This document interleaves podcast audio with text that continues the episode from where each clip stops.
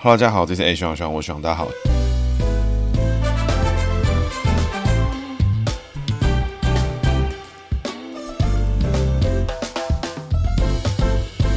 Hello，大家好，这是 A 徐朗徐朗，我是徐朗，大家好，徐朗又回来了。那徐朗今天呢要讲的是蔡正元哦，可能年轻的听众哦就比较对于蔡正元是没有印象的。不过蔡正元呢最近跟我们的邱毅哈这个正义兄弟党哦重新呢又重返台湾政坛了。说来感慨，因为最近整个台湾的公共议题啊又被重置到十年前的服贸议题啦，所以这个十年前的蔡正元呢又回来了。那我觉得这个有必要呢跟大家介绍一下，因为其实蔡正元呢当时在反服贸期间啊，太阳花期间就是一直作为一个反派角色的呈现。但是呢，他其实讲话跟论述啊，都有他的逻辑跟他的思维，而且有他自己个人的想法跟他个人的理解，并不是说那种就是以情绪性啦，或者说这个很复杂，我不跟你讲什么，他就是有他自己的论述模式。那他的史观啊，跟他的理解事情的角度呢，跟一般人呢，确实是有点落差。应该是说，可能跟我有落差，但是跟他的同温层、跟他的选民、跟他的支持者、跟他的身边的人、周遭环境呢，哎，其实是相近的。但是呢，蔡正元是一个可以把这些论述有条理的讲出来的人，所以我其实呢不喜欢蔡。正元，但是呢，对于他的论述方式啊，讲事情的方式啊，哎，觉得其实蔡正元这个人啊，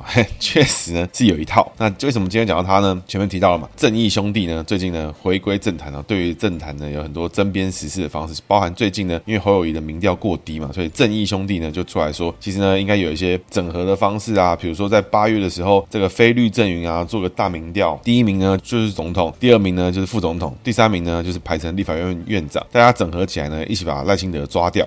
那我觉得这个想法呢，相当的有一套。那不知道是什么逻辑，但总之听起来好像是有点逻辑。哎，这就是我们蔡正元擅长的模式。但是呢，并不是没有道理。那只是他的道理呢，可能我一般人一时间可能听不太懂。废话不多说，我们就从他的姓名学开始做解析。那蔡正元哈，很多人哈都把他说这个头上去一刀啦，祭子物嘛。这个蔡就是姓蔡的蔡，正就是正常的正，元就是一元两元的元嘛。那这个正字呢，其实姓名学里面哈，我们之前就有提到过，像是在过去啊。这个我们节目的第四十六集啊，朱高正，哎，这个名字里面“正”字我们就有用过，所以其实我觉得这个名字里面用“正”字哈，这个人的形象呈现的模式啊，哎，其实多多少少哈有一点点相似雷同之处。怎么说呢？我们等下来做解读。因为这个“正”字呢，其实在心理学上面是一个蛮特别的字哈。为什么呢？因为它其实是上跟下两个东西拼在一起的时候，哎，呈现的出来一个字。所以这个“正”字里面呢，我们一般心理学做做解读的时候，会解读成不上不下，因为它不是上也不是下，它就是上跟下加在一起。哎，那到底是上还是下？其实这个正字呢，很多人姓名里面有用，比如说我们节目之前提到的朱高正啦，哎，蔡正元啦，比如说现在的这个前民进党的郭正亮啦，哎，名字里面有正字，哎哎，为什么这些人名字里面有正字的人，哎，你就会觉得他这感觉呢，会让你觉得他身处在两个中间的混沌区间，因为他就属于一个不上不下的情况。比如说他可能同时身具有草莽跟学术气息，哎，这是一种不上不下；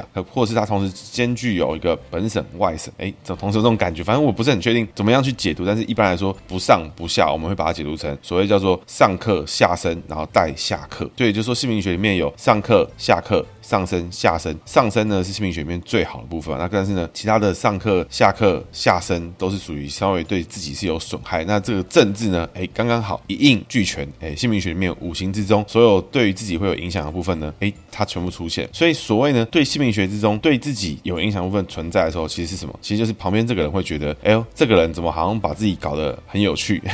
这种感觉。比如说，你看到有一个人文青，有没有自己一个人在烦恼，写一些诗，哇，你觉得这个人还有文艺气。气息，或者是呢，你看到一个八加九非常的愤怒，哎，你觉得这个人好生气，好快乐，或者是你看到一个人非常热心的帮助大家，你会觉得哇，这个人这个圣母光辉，光辉四溢，哇，你就觉得很不得了。当你看到一个人很自损的时候呢，哎，旁边的人会看起来觉得这个人哇，这个人很特别。但对于这个人自己来说呢，他本身呢，在这个位置上面呢，其实对于他自己呢，是属于一个比较受伤的状态。但是呢，只要这个人理解到自己就是喜欢一个发光发热啊，有特殊这个特殊 不知道怎么讲，属于一个特殊格局的状况的时候，哎，其实他会发挥的很不错，只要他自己本身呢能够接受他自己对于情感上啦或者工作上面的损伤，他自己觉得这是可以接受的、可以理解的，那这就不会有太大的问题。那整体来看哈，蔡正元这个人哈，你跟他当朋友的话好不好？好啊，为什么？因为这个人在大哥气息，又追求完美，又对别人好，比你要对他好，哎，他搞不好还不一定会接受。但是呢，蔡志远这个人，你他把你当朋友了，哇，上课下身会把你招待的服服帖帖啊，又有他自己的风格，你只要呢跟着他的节奏一起走，哇，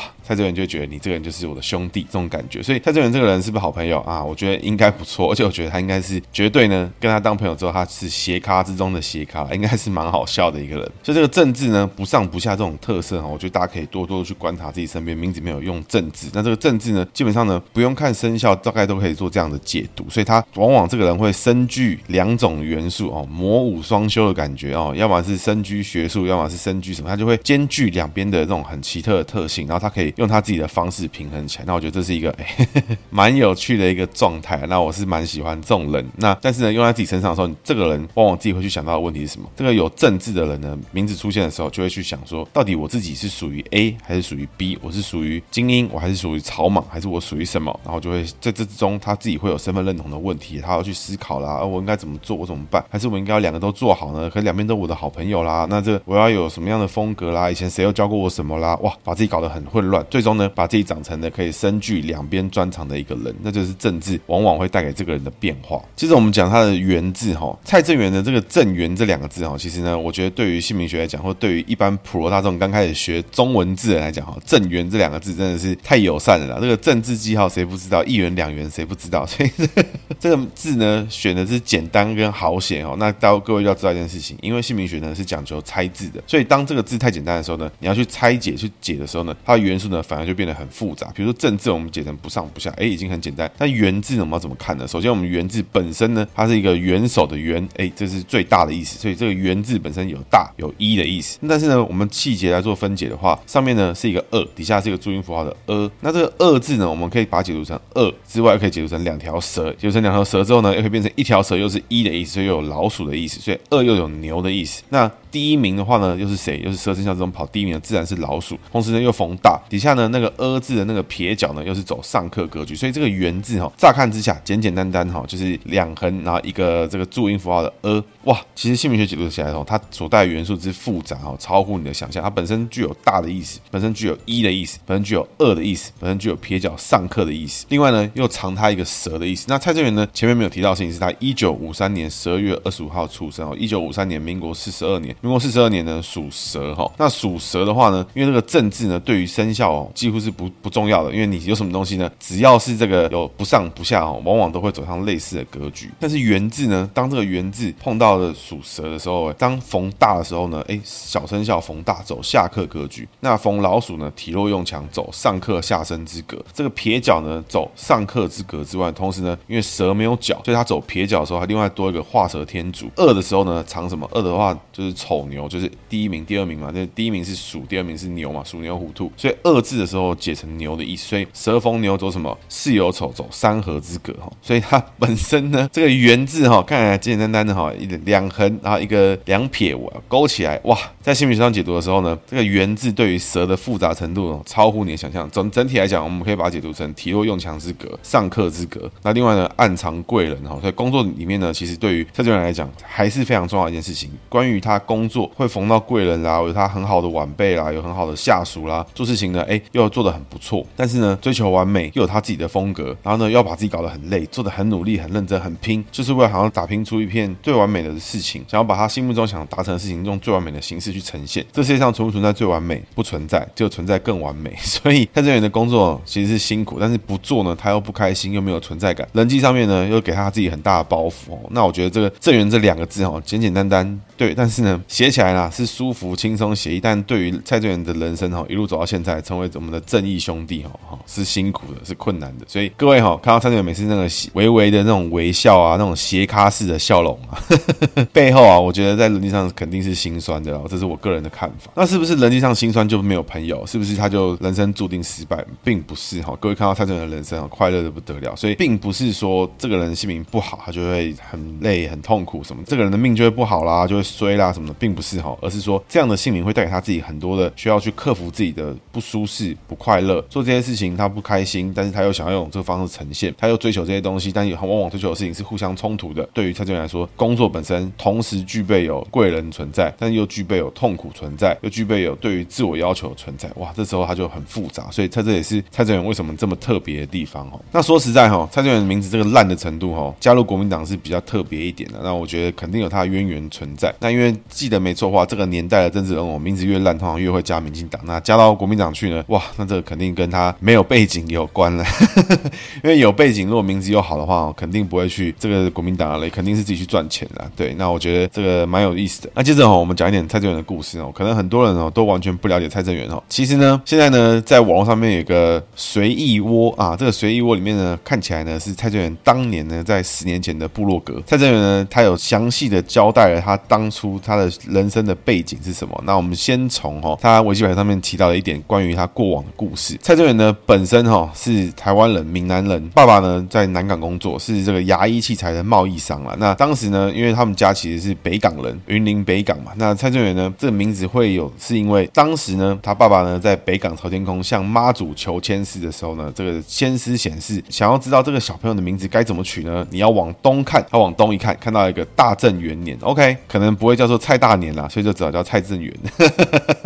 或者蔡大元或蔡正年啊，看起来还是蔡正元最合理。所以呢，这个蔡正元的正元这个二字呢是这么来的。但是维基百科上面显示，那我个人呢是觉得这个蛮有趣、蛮蛮有梗的。那在刚前面提到他的部落格里面呢，蔡正元有详细说明了他人生的历程。那我觉得其实是非常厉害的。为什么呢？因为他说他是长子，那为了分担家计呢，这个蔡正元呢国中时代就在内湖的工厂做黑手。那因为为了要当工厂的领班啊，他就是以这个备取生考到松山工农。那松山工农之后呢，因为数学、英文完全不会，拼命念念念念念念到最后呢，哎，变成全校第一名。那职校呢，真试考试的时候是全国第一名，念到了这个师大。那各位哈，要知道一件事情，在那个穷苦的年代，台湾人最痛苦的年代哈，你能考进师大就是铁饭碗的保障，因为在那个时候呢，你要去有一个这个稳定的工作啊，你要有一个稳定的收入来源啊。除了非常有钱的人，他们去做生意之外，很多人其实非常努力。那其实当年的师大的分数呢，甚至是比台大还要高，因为进到师大之后呢，国家保证你可以去当老师，你可以有稳定的工作，你一定会有学生可以教，你一定有地方可以去，甚至还有宿舍啦，你还可以当这个校长啦，你可以什么一路往上直升。所以其实去师大呢，是那个年代非常强的一个一个选择。那各位要去想哦，啊，这个年代上师大哈，政治人物本土派的还不错，但是你要去想，他从小呢是在内湖当黑手，然后呢考到松山工农，连数学英文都不会，然后拼命念书念到哎可以去念师大，念完师大之后呢去当教职，考到了政大气研所，然后再考取了公费留学去哈佛大学读政治经济，哥伦比亚大学呢提供了奖学金让他念经济学博士。去念到一半的时候呢，因为实在没办法来念书，因为蔡正元呢家里本身的环境啊并不是到非常非常好，跟我们过往那像什么马英九啦、吕秀莲啦可以去念哈佛啦什么的，那都是家里非常有钱，甚至他有背景啦、职业学生啦、领奖学金啦等等的。蔡正元呢不是，他的家庭呢并不是那么的富有，所以呢在那个时候蔡正元就去到投资银行所罗门美邦公司到华尔街工作。所以呢不久前呢台湾有一个非常知名的帅哥候选人叫做谁？叫做吴怡农，也是有华尔街经验，大家吹捧的不得了哈。大家不要忘记一个大学长哈蔡正元哦，跨境玩哦，曾经也是我们华尔街金融巨鳄啊，并不是跟你浪得虚名的。蔡正元呢在华尔街服务了好一阵子之后呢，在一九九八年的时候，当时呢马英九要选台北市长，就延揽了蔡正元进到竞选总部。蔡正元在这场选战之后呢，才正式的加入了政坛。从此呢，他也当选了第五届立法委员，而且还连任。那之后呢，还曾经当了连战萧万长竞选总部的发言人，曾经呢当过国民党文传会的主委，那曾经当过呢国青政党联盟文宣组招委，还有发言人。另外呢，连战宋楚瑜竞选总部文宣部发言人、跟文宣部主任、跟发言人，这都是这蔡正元的经历哈。所以各位要知道一件事情哦，我们现在看蔡正元哦，我觉得他就是一个斜咖搞笑仔，但是其实过去呢，他的资历跟他的经历哈，绝对不是那种一般人可以达到。因为你去想，一个没什么背景的人哦，他在内湖小时候国中开始做黑手，拼命念书，为了分担家计去考到师大哦，念书之后考到政大七研所，然后呢，呃，争取公费留学，努力打拼哦，做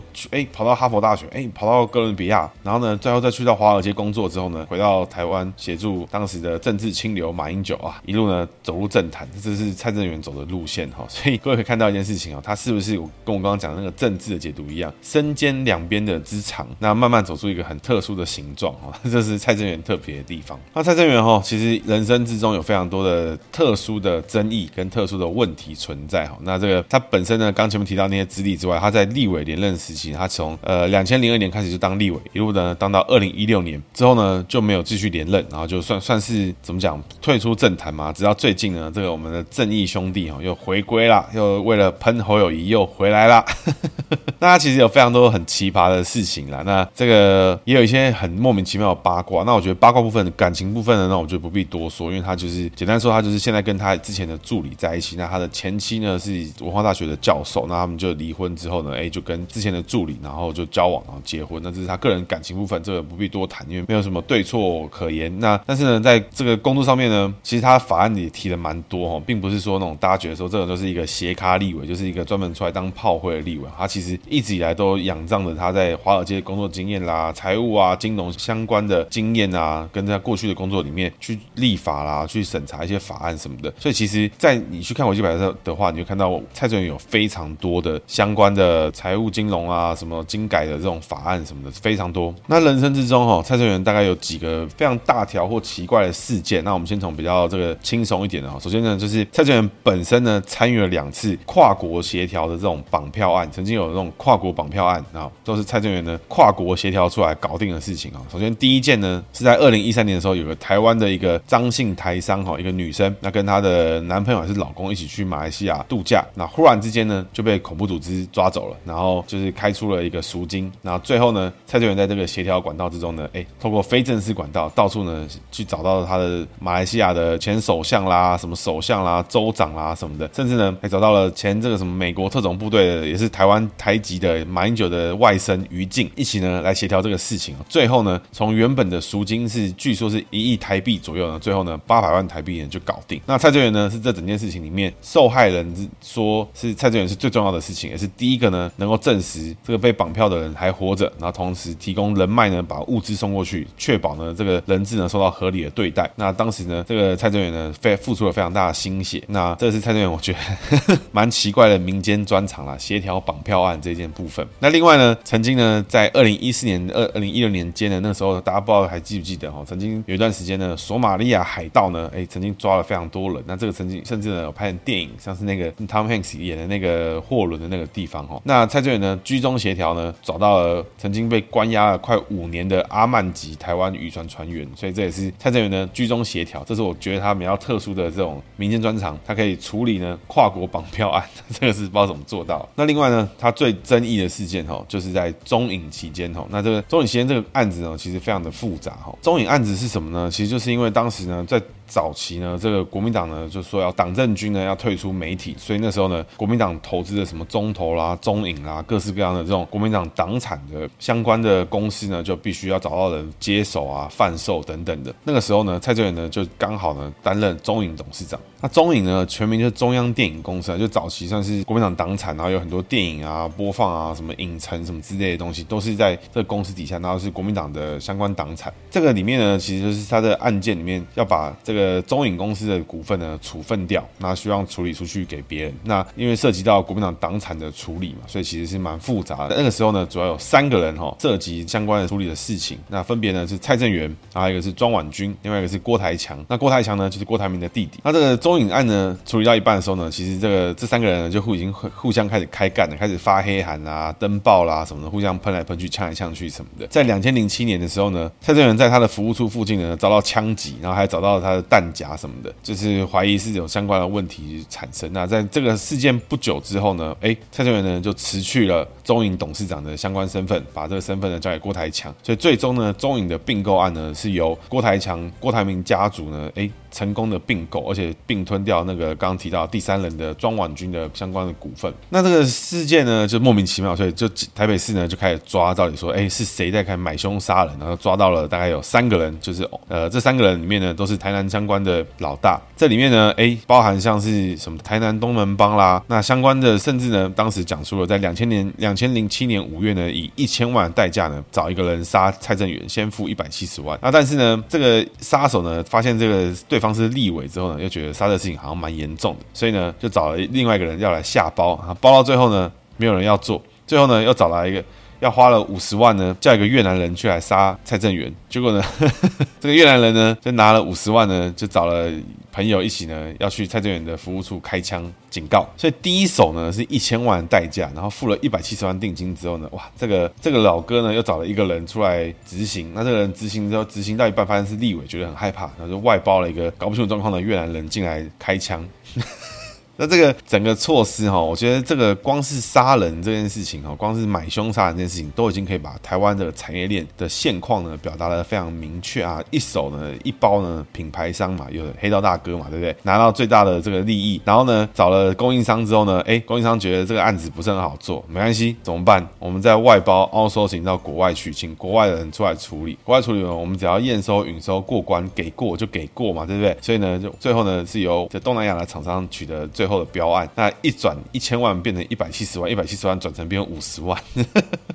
其中呢价差呢我是超过二十倍。那这个事情呢在被抓到之后呢，哎就没有了。那最后呢中影的并购呢也也结案掉，就郭台铭呃郭台强这个成功获得胜利。但是呢当初呢买凶杀人的关键呢有一位叫翁炳尧的老大哈。那这个老大呢，他出来自首，他做伪证，为什么呢？因为呢，他怀疑他自己被黑吃黑，因为当时呢，他就告了郭台强，告了马英九，告了一些人哈，都告诉他们说是教唆杀人罪。因为呢，最开始呢，有人出来乔这个老大呢，台南帮的老大，台南东门东门帮的老大呢，出来杀这个人，他可以拿到整个中影成交价的一成，也就是说，当时中影成交价是三十二亿，那一成呢就是三亿两千万，所以呢，他跑出来呢，然后还要帮郭台强顶罪，那就可以拿到这个一成。但是呢，当时呢，只拿到了定金两千万之后呢，哎，就一转变一千万，再一转变一百七十万，再一转变成五十万，给越南人去开枪，那一个人都没杀到。那最后呢，台南帮的老大就很生气，他就觉得他被黑吃黑，因为他还有三亿没拿到嘛。那虽然说人没有杀到，但是呢，哎。结果一样嘛，只要在蔡正元把董事长交出来了，那意思一样都 OK 嘛，对不对？所以理论上他们已经完成他们的任务了，为什么没拿到最后的那个三亿啊？就生气。那当时呢，这个老大呢就爆出来说，这整件事情呢就是马英九下指令，那牵线的人是台南市议长的李全教，郭台强呢是出来当这个收购的人，那把这个钱拿进去。那蔡正元呢是因为他所有事情都依法行政，就卡在那边很烦，所以呢就要把他杀掉。这样整件事情呢就这样莫名其妙的。就没有了。那这个事情最后呢，也因为也因为这个老大出来踢爆这件事情呢，哎，郭台强跟他告起来，所以两边的互提诽谤。那整件事情听起来非常的荒唐，然后非常的很像拍电影的感觉。那蔡正元哈，其实在反服贸事件里面，他一直以来都是相关的大将，他就是在网络上面啊论述的力量之强啊，还有他的论述的方式啊，其实都算是有条有理。但是你说是不是非常有道理，非常的有他自己的看法？那我觉得简单讲，他的立场呢就是非常亲中国。所以从亲中国角度来讲，当然一切都是合情合理该做的事情。但是呢，当如果你是以台湾的角度、台湾本位，或是你稍微以亲美的方式去思考的话，哎，你就会觉得哇，这个方式呢很不可理喻，很不可以理解。在这过程之中呢，因为当时反服贸事件呢，整个立法院附近的地方呢都被包围，甚至呢，国民党当时的立委的坐车呢都会被这个围堵啊、拍窗户啊什么，其实其实是有点恐怖啊。当时觉得哇，大快人心，但其实其实有点危险，跟其实是好像这样子也不是很应该哈。这个时候呢，蔡正元呢，当时呢他的车因为进出的时候，有人看到蔡正元车来了，哇，大家都非常兴奋，要去堵他的车，丢拿东西丢他。什么的，还有人要去敲他的车子，还有人跳到他的车子上面。那当时呢，其实就搞得蛮恐怖。司机呢，为了保护他们的安全，就把车子赶快加速开走。所以蔡正元的车上呢，就是趴了一个人，还两个人吧，就是趴在他车上，然后他们就一直开，一路开，然后就开到别的地方去，开到派出所去报案。这样，那其实呢，整件事情呢，就搞得跟那个不可能任务啊，拍电影啊，搞得非常的像，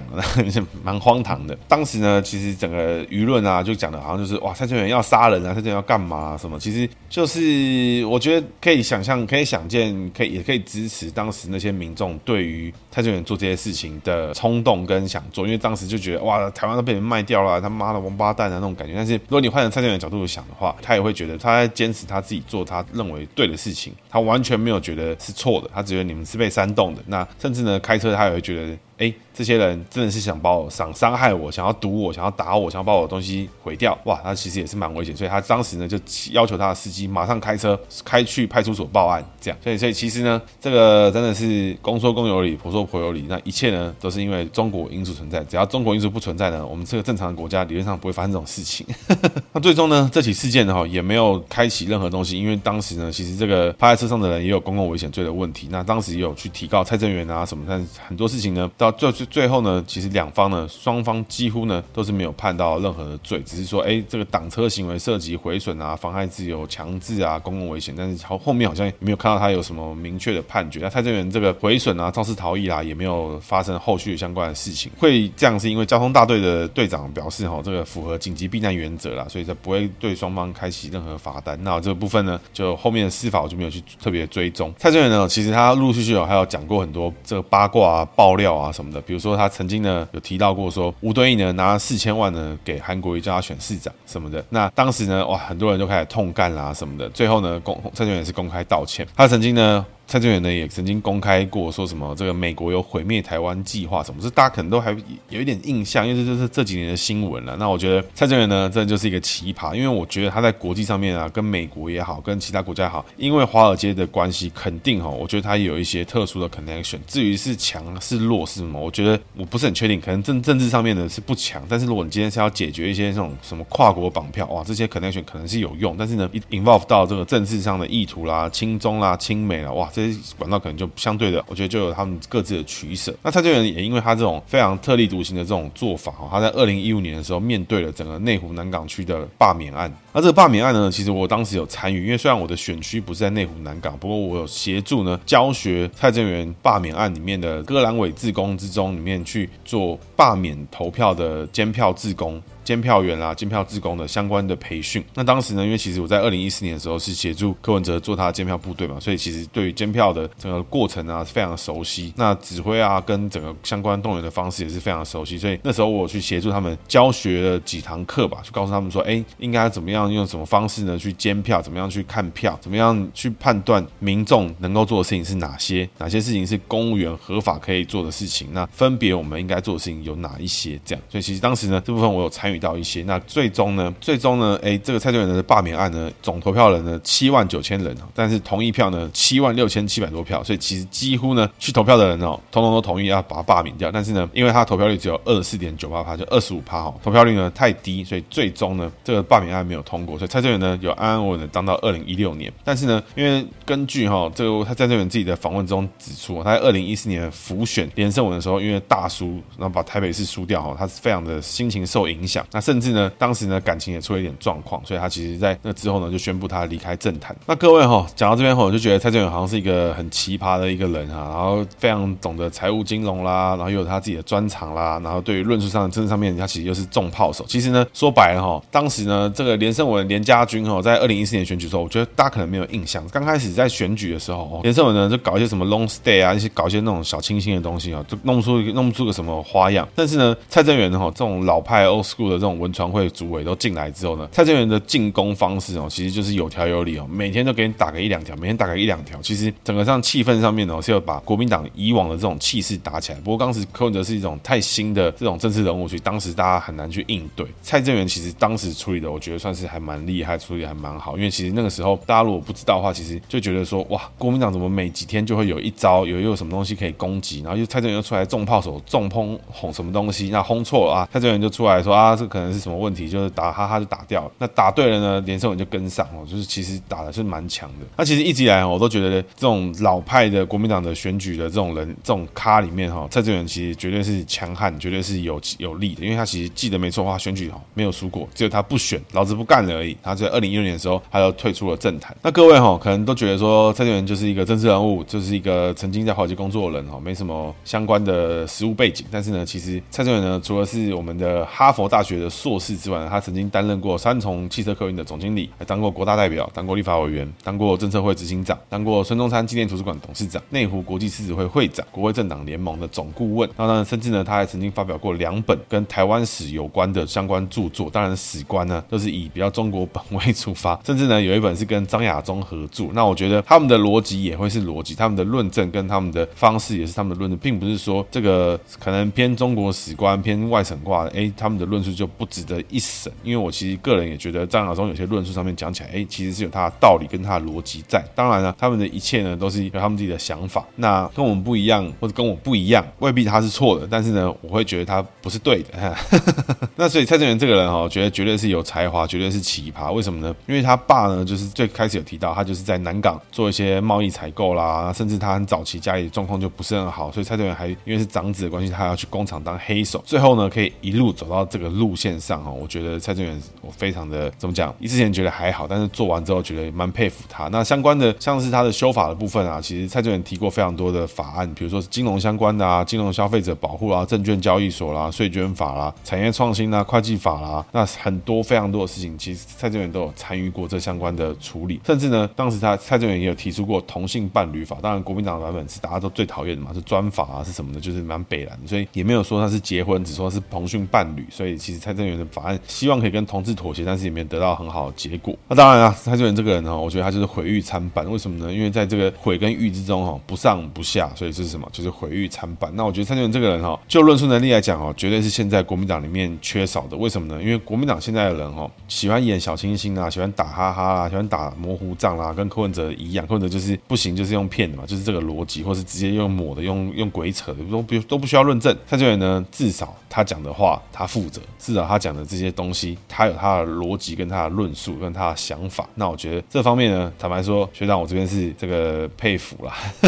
我只能说啦，现在台湾的政坛哈，非常需要这样的人哈，因为你不管你是正方反方，你是哪一方都好，你是哪一方都好，能够好好的用论述去说服你的支持者，用论述跟对方去做讨论，去做不管是争辩也好，去把一个事情讨论更清楚。当然看起来蛮明显的，服贸议题在蔡正元的助攻之下，大家很明显对于服贸的抵抗能力是蛮高的。但是现在今年二零二四的政治论述能力哦，台湾政坛哦，整个下滑到一个不行，完全不知道在干嘛，完全哈就是。听到数据，听到口号，听到就是乱喊一通，乱上一通，就就是在瞎扯淡。那我觉得哈，这个东西真的是像蔡正元啊、邱毅啊这种，我不敢说他是什么君子啊，不管他说，不敢说他是什么高大上的人物，但这种这种正义兄弟啊、真小人啊，该说什么该做什么，该往什么方向去，他不会骗你，他不会胡乱你，他就是往他自己该走的方向，往他想要走的方向去推动。那我觉得这个精神、这个态度、这个政治人物的风格，我觉得是现在政治人物政坛之中哦非常缺少。我们需要更多讲论述的人呢，我们不需要更多的传教士哦，一天到晚那边跟我搞什么邪教徒啦，这个师傅这什么阿贝务实阿贝可爱啊，我看真的是不行，这拜托务实一点，拿出实质的论述，拿出东西来讨论。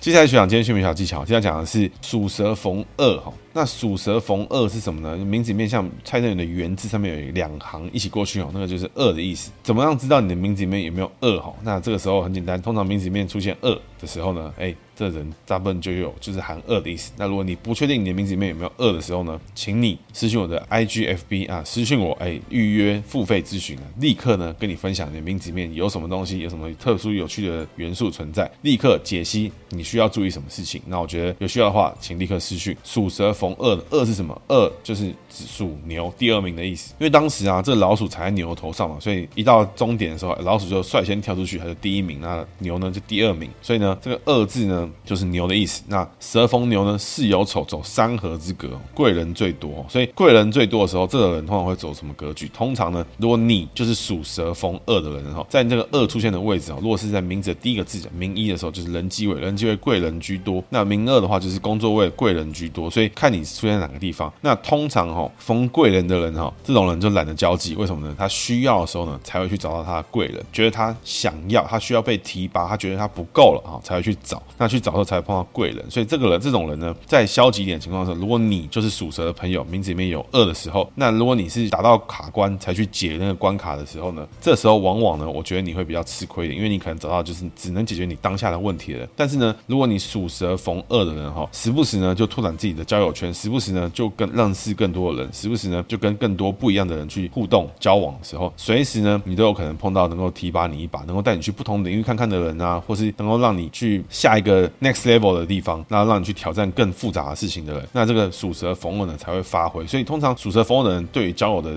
需求呢就会降低，因为他可能就觉得平时有几个朋友，他就心灵满足。所以呢，属蛇逢二的朋友，请自主控制自己呢，哎，给自己一个计划，每一季呢认识一两个新朋友，每一年呢要认识一些新朋友，每一年呢拓展一点自己的领域。那这时候你就表现得很棒。如果呢你的非常亲密的另一半，或是你的好朋友，或者你非常好的朋友呢，就是属蛇逢二的朋友，而且他跟你互动的非常这个亲密，那你就是他的贵人哈。所以你帮了他很多，那你要提醒他，除了你能帮的之外，是不是他还需要更多的帮忙，需要更多不一样的协助？会不会你的亲密的伙伴就可以去到更好的地方去做更他更想做的事情，去呈现他更想呈现的事情？那我觉得对于个人的成长来说，这都是非常重要的一个关键。那有没有人提拔？我觉得其实呃都蛮重要。有时候可能就是一场 LOL，有时候可能就是一场出去玩，一起出去潜个水，一起出去玩个水，哎，搞不好认识一个新朋友，搞不好认识一些很不一样的人，就有些新的可能性。那我觉得这都是属蛇逢偶的朋友非常需要注意的地方。以上是今天节目，谢谢大家，大家拜拜。